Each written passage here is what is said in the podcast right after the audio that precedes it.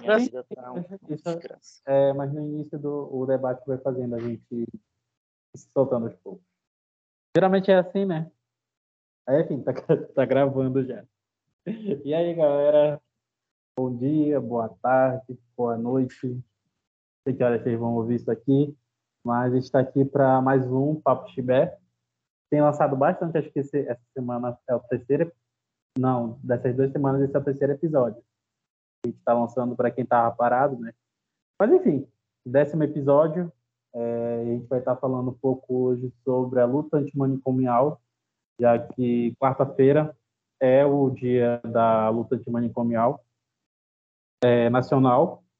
E para falar um pouco desse tema, é, eu estou aqui com o Jean. Dá um alô aí, Jean. Oi, oi, oi. Essa linda. E a gente está aqui também com o Vitor.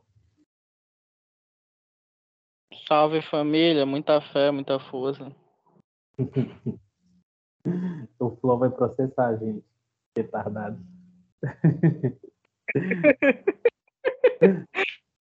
mas, mas, vamos lá, vamos já lá introduzindo o tema.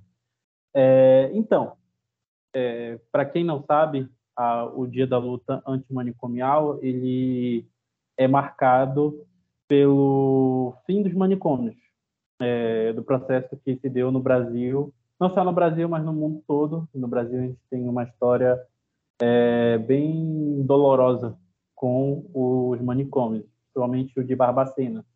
E até então as pesquisas mostram que no mínimo 60 mil pessoas morreram no manicômio de Barbacena. E uma das características desses espaços, é, normalmente, normalmente não, né? Mas naquela época seria o, o habitual, colocar aqueles que, que eram considerados indesejados, que fugiam da normalidade aqueles que adentravam a lógica da loucura. É, então, nesse espaço era um comum, é, não tinham uma, uma separação por demanda, mas eram todos no mesmo espaço. E aí nós iríamos ter esquizofrênicos, é, autistas, depressivos, é, também ou é, teve teve episódios de serem colocados nesse espaço homossexuais, negros e pessoas que fugiam dos trabalhos. É, na época, apesar de já não ter mais escravidão, mas é, pela lógica de trabalho que era e ainda é abusiva, era comum é, muitos patrões colocarem é, funcionários que, que questionavam dentro desses locais, dentro desses locais assim como também ocasionou de mulheres empregadas que, que engravidavam dos patrões serem colocadas nesse espaço. Inclusive, tem histórias muito cativantes desse tipo. Vocês podem estar consultando pela internet, que hoje já é um, já é um debate mais aberto. Mas, enfim, é, voltando para essa introdução, é, esses manicômios eles acabaram no dia 14 de maio, é, com um início de um processo muito grande que veio se integralizar também ao SUS e dar espaço aos centros de atenção psicossocial, que hoje a gente tem como CAPS. Então, mas apesar de já, já se fazerem muitos anos dessa do fim dos manicômios, ainda há lugares que reproduzem essa lógica. É, é claro que não mais vinculados à rede pública como uma lei que rege isso, mas é no meio social, como a gente pode ter como exemplo as casas terapêuticas, que são administradas pelas igrejas. É, na lógica do SUS, a gente vai ter, além dos CAPs, as emergências psiquiátricas, que hoje a gente tem como referência aqui o Hospital das Clínicas. Inclusive, estava até conversando com, com os meninos antes da gente começar a gravação, e amanhã aqui a Prefeitura de Belém vai inaugurar um centro de convivência e cultura, que é uma parceria da, do NUSP, da SESMA, que é o, a articulação de referência técnica e saúde mental, e a FUNBEL, que é um centro de cultura aqui do, do estado. E vão abrir espaço para atender é, pessoas acometidas de algum sofrimento específico utilizando da cultura como cultura e a convivência, né, no espaço aberto, como lógica de tratamento. Então, são é irônico, né? No episódio passado a gente estava criticando a prefeitura e agora eles estão fazendo uma uma uma medida legal. Enfim, dia da caça e dia do caçador. É... Mas é isso. A gente tem todo esse histórico. E aqui no Pará não foi diferente. A gente teve também um manicômio aqui. Eu não lembro exatamente o nome dele, mas ele se, ele, ele se encontra em Ananindeua, mas é administrado por Belém. Aí hoje ele se tornou uma casa terapêutica. Eu tive a oportunidade de, de visitar ele através do projeto Vivências da UNAMA na época da graduação, é, quando eu fui fazer pelo CAPS, e a, a moça que estava responsável pelo, pela minha turma, é, que estava fazendo parte do processo, levou a gente lá. E as casas terapêuticas também são processos que vieram com o fim dos manicômios. Eles usam de uma lógica de um espaço aberto de convivência é, com uma lógica mais humanizadora para fazer o tratamento dessas pessoas. Mas na casa terapêutica aqui de Belém, em especial, se tinham os as pessoas que saíram dos manicômios e foram encaminhadas para o sistema prisional, é, quando ainda estava se integralizando a lógica dos CAPs. Então, essas pessoas ficaram presas muito tempo. E como não era um espaço adequado, se fundou perdão, as, as residências terapêuticas para que se integralizasse essas pessoas e fizessem um trabalho de acolhimento social e familiar, coisa que às vezes não acontece, que a família não tem esse status de ir atrás desse desse parente que há muito que há muito ficou preso. Então eles acabam ficando por ali mesmo fazendo as atividades do dia a dia, convivendo com outras pessoas acometidas de algum sofrimento. Mas enfim, vou dar a voz para os meninos agora. É, vamos lá, Vitor. Então, tu citou o manicômio lá de Ananideu, mas eu ainda tenho um que é, eu diria que é ainda mais importante de ser citado, que é justamente o chamado Hospital Psiquiátrico Juliano Moreira. É, quando a gente passa ali pela, pela Almirante Barroso, se a gente dá um olho do lado, na esquina do bosque, é, hoje em dia tu não vai ver nada lá. Mas antes era um manicômio, um hospital psiquiátrico, como era chamado, que foi nos últimos dias de, de vida da, daquele hospital, mas que antes era chamado de hospício ou manicômio, enfim. É, ali tem um histórico extremamente absurdo de tortura, de de coisas que aconteceram ali que foram de fato horríveis. Um exemplo disso são aqueles tratamentos extremamente agressivos que são que eram realizados lá dentro, tipo a terapia de eletrochoque, trepanação, a questão da frenologia, é, dentre outros tratamentos que é, é, da, tanto da, da psiquiatria quanto de outras ciências que a gente considera psi é para a gente se envergonhar.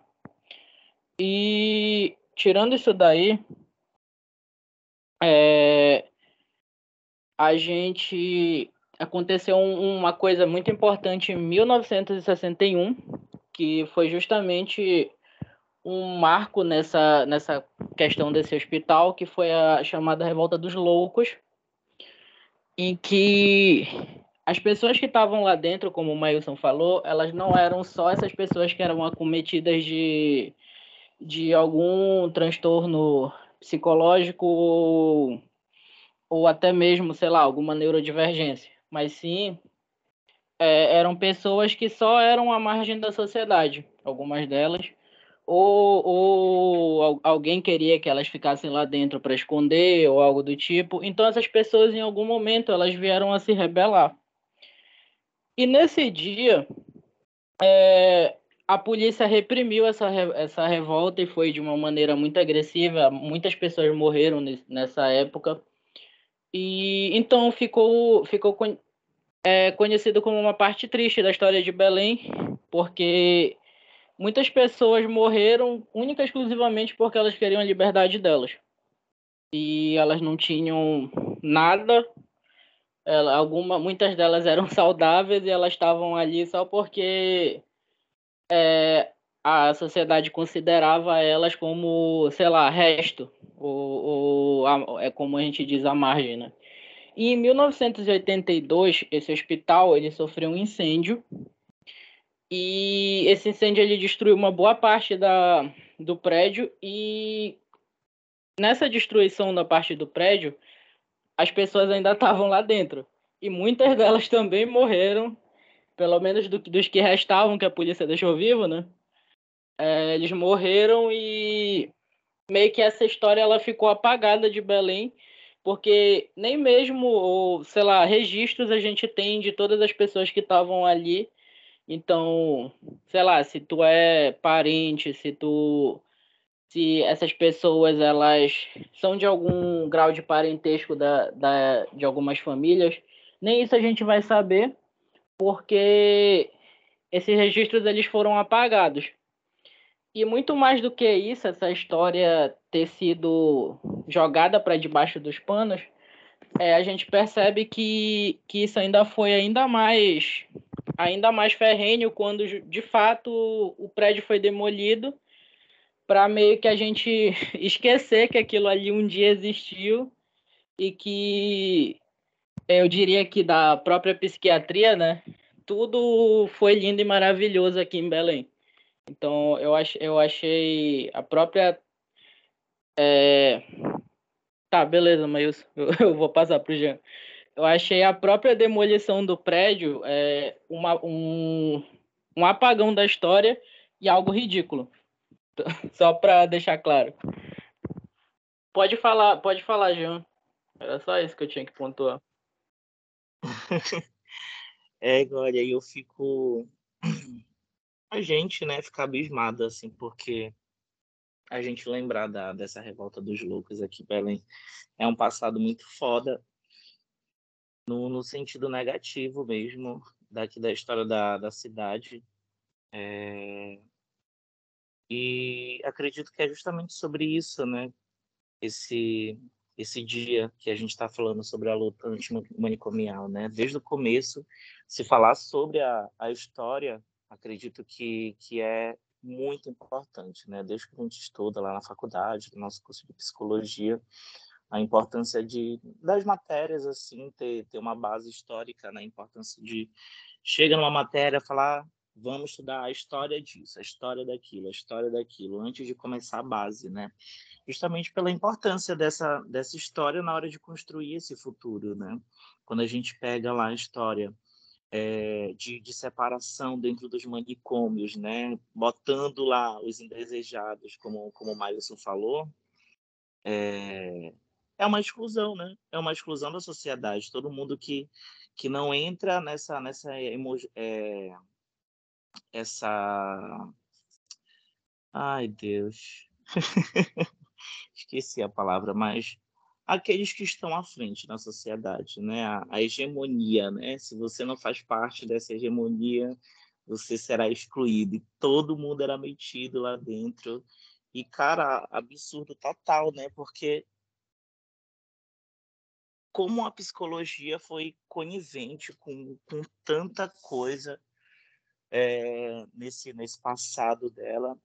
E o quão importante é esse dia de hoje justamente para a gente lembrar desse passado e não cometer mais esses erros, né? Só que, cara, a gente olha para frente e num governo que a gente está, infelizmente, é um governo de retrocesso, né? Porque praticamente quer voltar a, a quer, quer, quer a volta desses manicômios, né? Quer a volta é, de, dessas exclusões, quer, quer a volta de todo esse tipo de sofrimento. Então, cara, relembrar a história, como, como a gente está falando aqui, como o Maílson falou na introdução, como o Vitor relembrou da, da, da revolta dos loucos, é importantíssimo para que a gente entenda a importância desse dia, é, dessa luta anti, antimanicomial, é, não só para a psicologia, mas, cara, para a sociedade inteira. Pode falar, gente. Então, trouxe justamente esse papo do, do governo está querendo trazer essa lógica Mas é aquela coisa, né? Tal qual o capitalismo, é, a lógica manicomial ela se, ela se adapta. Anteriormente a gente poderia ver é, num sentido assim mais mais teórico, né? Dentro de uma lógica do Foucault, do panóptico do vigiar e punir, aonde os excluídos iam para um local enquanto a sociedade funcionava é, normalmente é, fingindo que aqueles seres não existiam, como se eles não fossem parte da sociedade. E hoje em dia, com a quebra dessa lógica do, do dos manicômios, do vigiar e punir, é, que atua de uma forma diferente, a gente vê é, a lógica manicomial ela sendo expressada por microagressões na sociedade, como, como por exemplo, a gente pode ver hoje nas lógicas de trabalho, quando a gente tem é uma explosão de pessoas que são afastadas do trabalho por é, problemas psicopatológicos. E dentre eles a gente vai ver com maior com maior potencialidade a síndrome de burnout, a depressão, a gente vê também é, a questão do, das residências terapêuticas, que foi, foi que eu falei na introdução e, e casa muito com o que o Jean falou agora. Se eu não me engano, é na Bahia, no, gover no governo do Rui Costa. E ele está pegando dinheiro público e investindo nas residências terapêuticas. Eu não tenho certeza se é lá, mas se eu não me engano é sim. Vou até dar uma pesquisada depois. Mas eu sei que tem um estado que está fazendo isso. E ele está investindo na lógica das, das, casas terapêuticas que são administradas por pastores da igreja. Que, se a gente for pegar, não só é, na Bahia, mas no Brasil como um todo, inclusive aqui no Pará, tem relatos de agressões nesses locais porque geralmente eles são locais afastados é, dos, da, dos centros urbanos. A pessoa fica confinada naquele local e não tem um tratamento um tratamento que adequado à sua demanda, onde geralmente nesses centros a gente tem bastante a demanda de dependentes químicos e esses dependentes químicos, eles querendo ou não, são encaixados dentro de uma lógica manicomial quando são tratados por essas residências terapêuticas. É, que não tem uma equipe qualificada para isso, que se tem o uso de, do religioso como ferramenta de trabalho e o uso da opressão como medida para suprir é, a crise do dependente químico. Então, é, essas, essas microexpressões da lógica manicomial que a gente vê ainda hoje na sociedade, ela vai ter um papel muito ela tem um papel muito ameaçador porque é aquela coisa que a gente pensa que não é nada, mas quando vê mais para frente, ela vai aumentando, aumentando, aumentando até se tornar um problema muito maior que, que não consegue ser resolvido. E isso vem e esses processos eles tomam força porque ainda no Brasil a gente tem esse esse problema de lidar mal com o passado, de não resolver as coisas do passado é propriamente dito. Tanto que a gente tem aberto aí várias questões, não só da, da época de Brasil colônia, como do processo de redemocratização, que foram processos dolorosos para a história do Brasil e que hoje em dia são levados com algum relativismo, assim como a lógica do, da, da, da luta antimanicomial, que muita gente sequer sabe que ela existiu. É, devido a esse apagamento, como a gente pode ver também na fala do Vitor, quando ele, ele pontua muito bem a destruição do, do hospital psiquiátrico aqui de Belém. E essas tentativas o tempo todo de apagar a história, elas mostram muito como a gente costuma lidar com, com esses eventos e o quanto isso depois vai ser cobrado no futuro, sendo exprimido. E é por... é uma estratégia, né? Isso, é uma estratégia, é uma estratégia de, de violência, né? É, e que vai afetar diretamente as classes mais baixas da sociedade, que geralmente são aqueles que são os considerados excluídos, mas hoje em dia, dentro da lógica do, do capital, são aqueles essenciais para que tenha é, o processo de lucratividade que é tão que eles consideram né, tão mais importante do que garantir a saúde e a dignidade da vida humana. Então, é, é o Vitor agora, né? Que levantou a mão primeiro. Isso, isso. É, e falar de, de dessas pessoas, né, que eram à margem da sociedade nessa época, é, a gente dizer que muita gente eu já vi meio que reproduzindo essa ideia de que a gente tem um dever histórico com essas pessoas.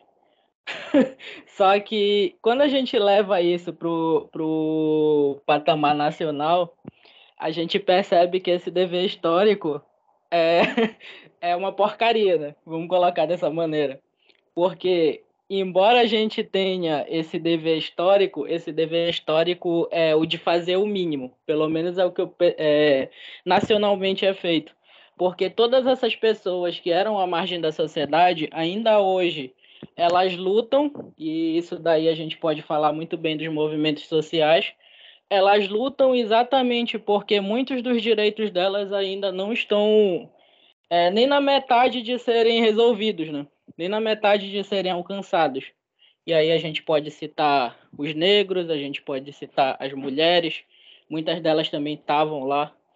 A gente pode citar as próprias, as, os próprios neurodivergentes, porque até mesmo a luta pela inclusão dessas pessoas na sociedade é algo que vem caminhando a passos muito lentos que e é algo que poderia já ter sido já ter sido já ter tido um avanço muito melhor.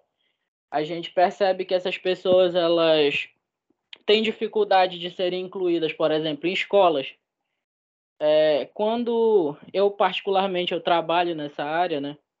E quando a gente quando a gente vai para nas escolas, por exemplo, a gente vê que a maioria das escolas não tem toda aquela questão da acessibilidade.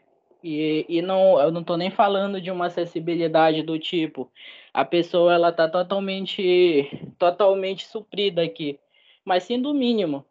As pessoas não sabem nem lidar.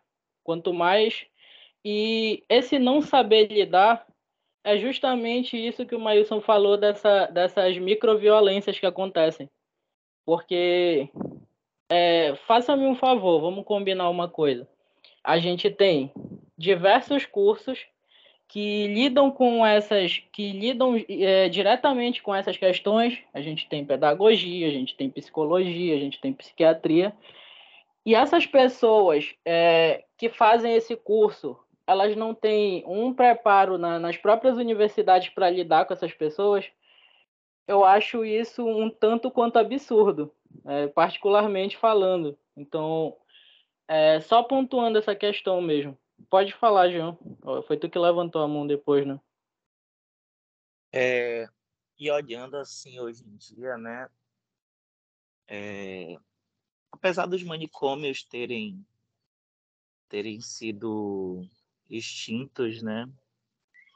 A lógica do, do manicômio ela ainda ela ainda fica muito na gente, né? De, de quando acontece alguma coisa de errado com alguém que a pessoa não entende, olha, essa pessoa ela tem que tem que ser isolada, entendeu? Tem que ser internado, isso daí tem que pôr hospício, é, louco, enfim, né? Sempre tem muito essa lógica. As pessoas não, não, não sabem lidar com, com o diferente, né? E, e por esse desconhecimento, né, acabam criando vários tipos de estratégia. E uma dessas estratégias, estratégias é, absurdas assim, foi a criação aqui no Brasil é, de um conceito totalmente deturpado que são as comunidades terapêuticas, né?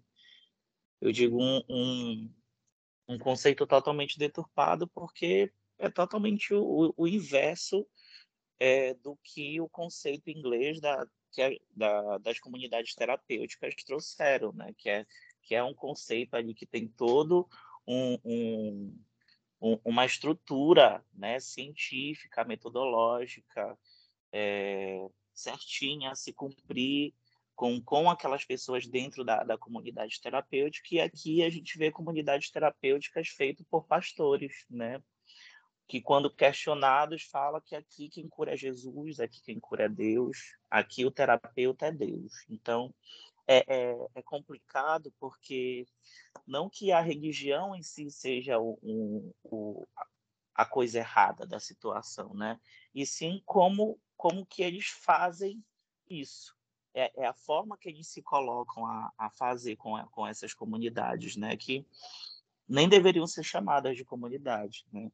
Porque chega lá é é uma forma de exclusão imensa, porque eles maltratam aquelas pessoas, né? Se, é, se, se, se não forem do, do, do, jeito que eles querem, gente, acontece coisas absurdas. Tanto que muitas dessas comunidades homossexuais, né? A comunidade LGBT no, no, em toda, toda a sua extensão aí, ela não é aceita também, né? Então, não pode nem entrar né, nessas comunidades, né? Mesmo, mesmo aqueles que a gente conhece, né? Tem, tem muitos homossexuais, é, muitos da, da comunidade LGBT em si é, são cristãos, né? Então eles querem fazer parte porque porque pensam ali que que, que tem jeito, como se tivesse alguma coisa de errada com eles, porque eles colocam isso, né? Então, é, essas comunidades hoje, infelizmente, fazem muito mais mal do que bem. Então, se colocar é, com esse nome de comunidade terapêutica do jeito que fazem, infelizmente, só estão ajudando ainda mais a essa lógica manicomial que a gente tanto luta dentro é, de, de, de, desse tema que a gente está falando aqui hoje, né?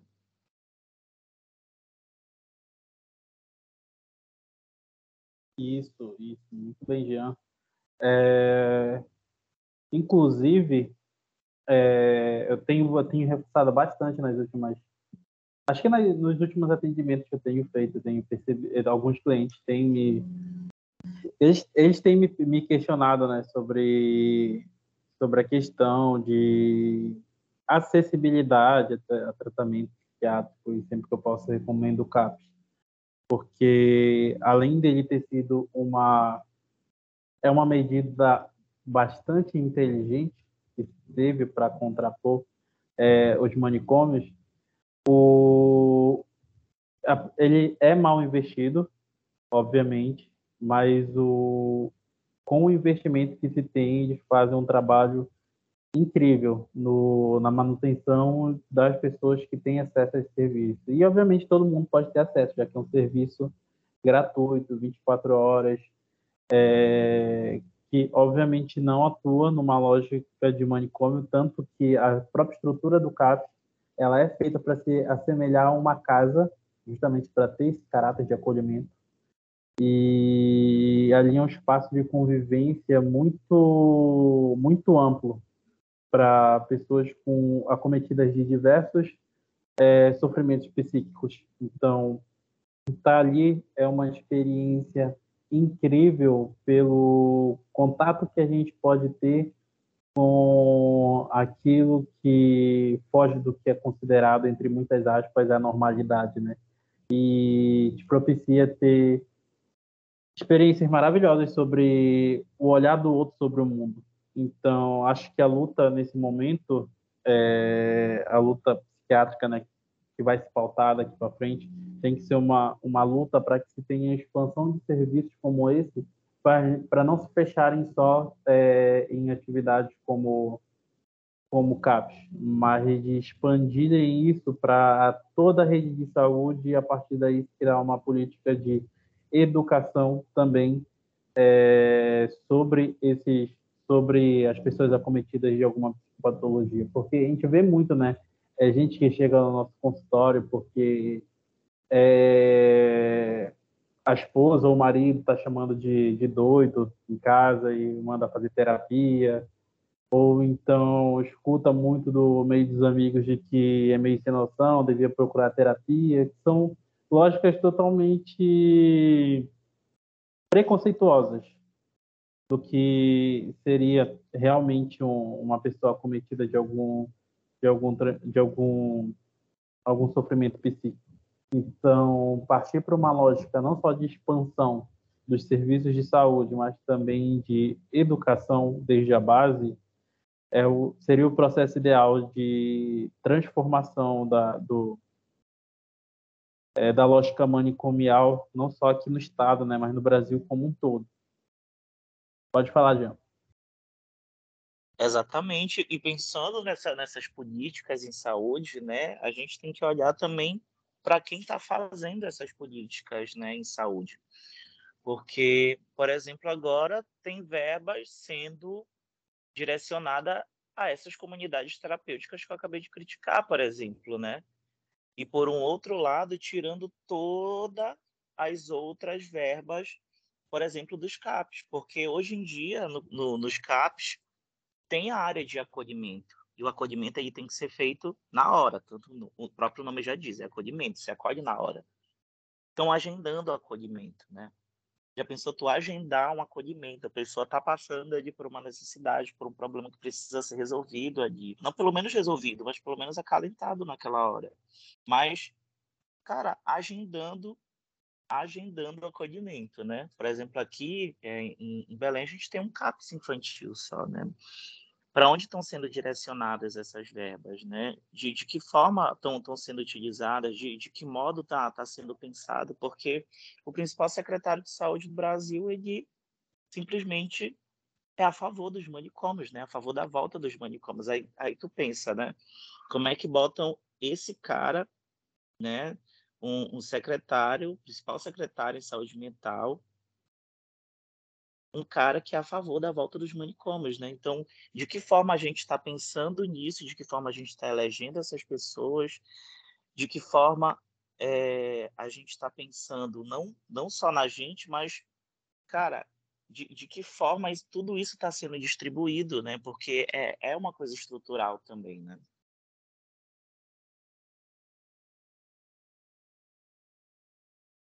Vai lá, Vitor.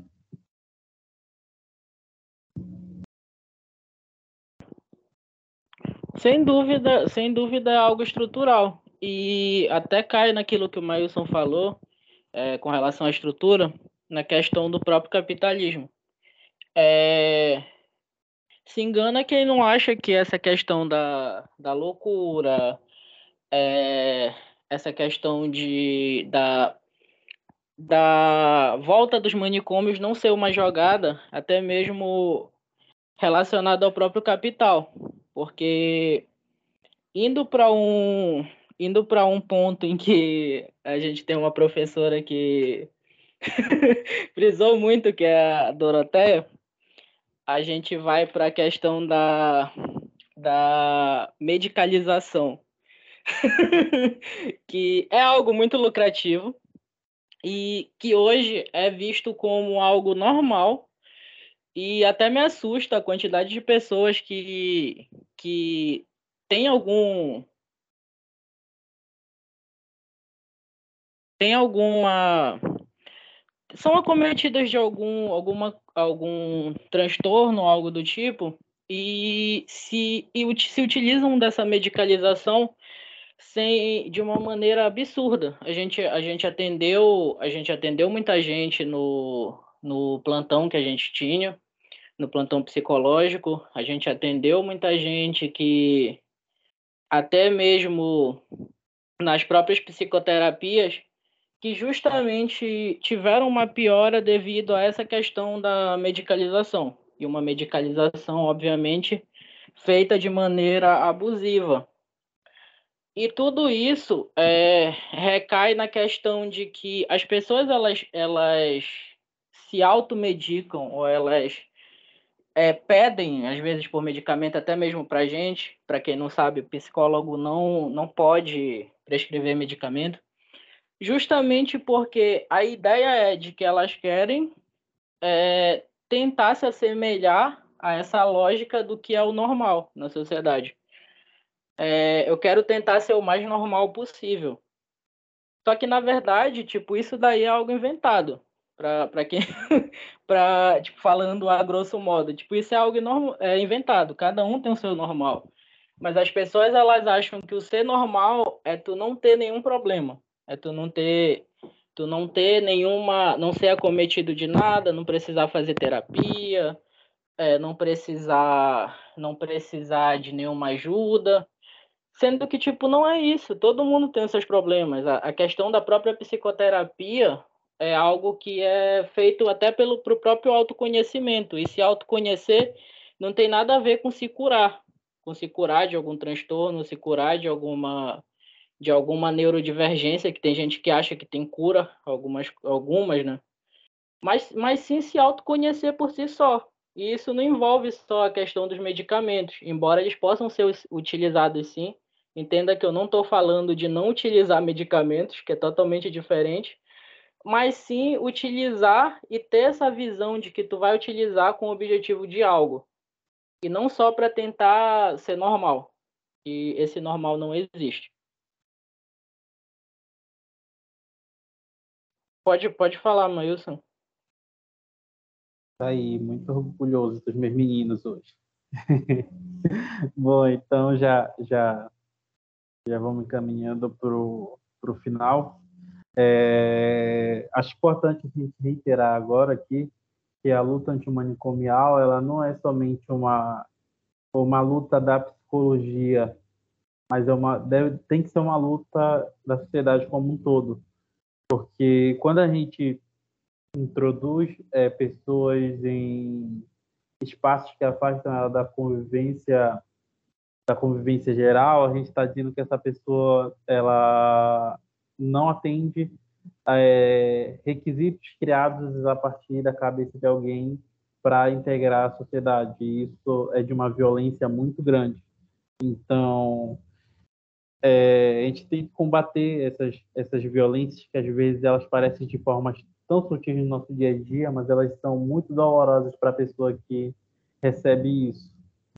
Então, é, o processo de educação sobre a luta antimanicomial, ele, ele vai para além dos, dos, dos movimentos sociais, da politicagem e da profissão em si, mas também de educar os nossos amigos por, é, por perto, nossa família, e levar isso para todo lugar onde a gente vê que possa estar ocorrendo alguma algum descaso com esse público, porque esse, esse público é um, é um, são pessoas que precisam de uma atenção muito grande e que a gente tem que dar tudo de si para integrar eles na sociedade. É, dar espaço para os meninos fazerem também um encerramento deles agora. Vamos lá. Sim, o que, o que eu quero, o que eu quero muito dizer, assim, que, cara, é a importância da luta, da luta antimanicomial, né? No caso, ela nunca, ela nunca foi, é, ela nunca foi uma questão de cura, ela, ela é uma questão de acolhimento, né? Ela, ela é uma questão de acolher essas pessoas, como o Vitor estava tá, falando, né? Sobre, sobre normalidade é, a normalidade ela é um ideal, o ideal que, que a gente criou, né, que foi criado, que vem de toda uma, uma estrutura de do que é normal, do que é do que não é normal, o que é saúde, o que é doença. Esses questionamentos estão na pauta e, e são importantíssimos a, a, a, gente falar sobre, né, como está falando, falar sobre não só entre a gente da, da psicologia, da universidade, dos cursos em si, mas principalmente de quem está ao nosso redor, né? Conversar na nossa família, nas nossas rodas de amigos, enfim. É, é para essas pessoas que também tem que, tem que chegar esse, esse, esse conhecimento, né? Tem, tem que chegar com, com esse papo bacana para conversar sobre, porque é preciso ser falado, cara. É preciso ser falado. E é isso. Enfim, gente, é isso. É... Só encerrando, encerrando a minha fala, é só dizer para vocês que é, essas lutas, essa a luta antimanicomial, né? A luta antimanicomial, a gente tem diversos dias que, que são comemorados ou, ou, ou meses agora, né? Que a gente fez algumas alterações aí, por exemplo, o mês do indígena, o mês de. Enfim, diversos meses. A gente. Essa comemoração da luta antimanicomial, ela não é só de um, de uma, de um grupo de pessoas. Ah, essa, é, é, essa comemoração é de, de tal grupo. Não. é de toda a sociedade, porque toda a sociedade passou por isso. Então, é, esse mês é um mês que é para todo mundo se, de certa forma, se orgulhar, né? Mas também lutar para que isso não volte a ocorrer, porque todo mundo, é, todas as pessoas, principalmente quando a gente fala da, da nossa vivência, né? A gente que é de periferia, todo mundo, de certa forma, seriam essas pessoas que estariam à margem da sociedade. Então, a gente precisa se lembrar disso e a gente precisa lutar contra isso. E a gente precisa se orgulhar da onde a gente chegou. E não só também ficar como mais um dia que mais um dia que é feito só para a gente se lembrar de que ah, a gente conseguiu a gente conseguiu tirar os manicômios. Não, foi muito mais do que isso. A gente conseguiu respeito. É, de certa forma, a gente conseguiu ser reconhecido e, e pelo menos buscar tentar ser inserido na sociedade. Isso daí já é muita coisa. Sim, aproveitando o gancho, apoie iniciativas antimanicomiais. Vocês podem estar vendo isso é, através das atividades que o Conselho vai, é, produz, algumas atividades que funcionam nos CAPs, porque apesar de ser um espaço de saúde, de saúde pública, ele também promove alguns eventos que muitas vezes são realizados pelos, pelo, pelas pessoas que usufruem do serviço. Ele, que lá funcionam né, vários grupos é, de convivência e cultura, e eles acabam promovendo alguns eventos é, abertos à sociedade, como exposição de pinturas que eles fazem, é, rodas de conversa, e enfim, são diversas atividades. Então, se você mora perto de um CAPS ou não e tiver interessado, pode estar lá para estar tá consultando que é, ele não é um espaço só para pessoas acometidas de algum sofrimento, ele é um espaço aberto para a comunidade. Então, você também pode e deve fazer parte desse, desse espaço, porque é um espaço nosso de convivência que ajuda a quebrar estereótipos e preconceitos. E aproveitando também, sigam a gente no Instagram, porque a gente também é um movimento antimanicomial que promove isso através dos debates que a gente publica no dia a dia no feed. E acho que é isso. É, espero que gostem do podcast, é, integrem a luta antimanicomial e compartilhem com os amigos. Postem nos stories, marquem a gente e a gente está sempre respondendo dentro do possível. É isso, galera. Até o próximo episódio. Falou!